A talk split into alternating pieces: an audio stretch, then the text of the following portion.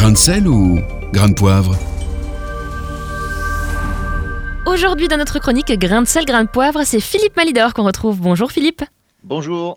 Alors, il y a quelques jours, un certain Douche est mort au Cambodge.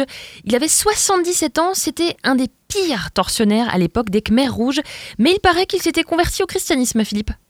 Oui, euh, Keng, Gek et Av, si je prononce bien, surnommé Douch, avait été le responsable de la prison S21 où des milliers de personnes ont été torturées et supprimées.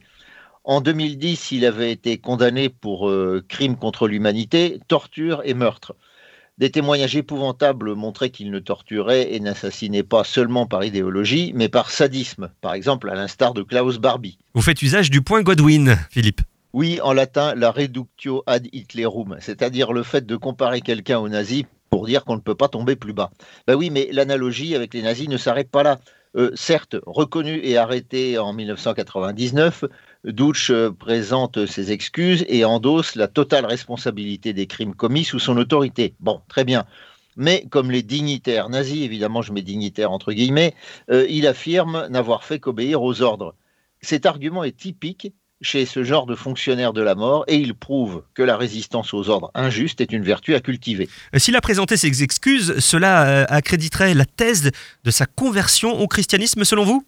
Alors, euh, après l'assassinat de sa femme qu'il impute à des partisans de Pol Pot, il fréquente des églises évangéliques américaines et il fait baptiser ses enfants. c'est là qu'il est démasqué et qu'il accepte de reconnaître son passé. Bah, c'est une attitude plutôt positive et probante, Philippe. Oui, et j'aurais été le premier à m'en réjouir, mais Douch n'a été probant qu'à moitié. Les observateurs ne sont pas parvenus pendant son procès à saisir sa psychologie profonde. Euh, il a exprimé de la contrition, puis s'est montré complètement indifférent. Euh, il oscillait entre les aveux, les silences coupables et les ambiguïtés. On pense qu'il n'a pas de pathologie mentale, mais qu'il a ce qu'on appelle de la désempathie. Or, quand on est disciple de Jésus, qui est quand même le Fils de Dieu, torturé et crucifié, Premièrement, on peut affronter son passé, même effroyable, parce qu'on a reçu son pardon. Et deuxièmement, la moindre des choses est d'avoir de la compassion pour ses victimes. Or, j'ai l'impression que Douche était grillé dans ses affects, ou bien qu'il était trop accablé par son passé pour le regarder en face et l'assumer complètement. Donc, euh, ce n'est pas une preuve de délivrance par le Christ. Donc, que peut-on conclure? Ben, on peut difficilement conclure. Euh, Jésus disait qu'on reconnaît l'arbre à ses fruits, et à cet égard, l'éventuelle conversion de Douche au christianisme, si elle est possible, reste douteuse. Euh, Dieu seul sait, maintenant que le sort de cet homme est scellé, quelle est son âme véritable.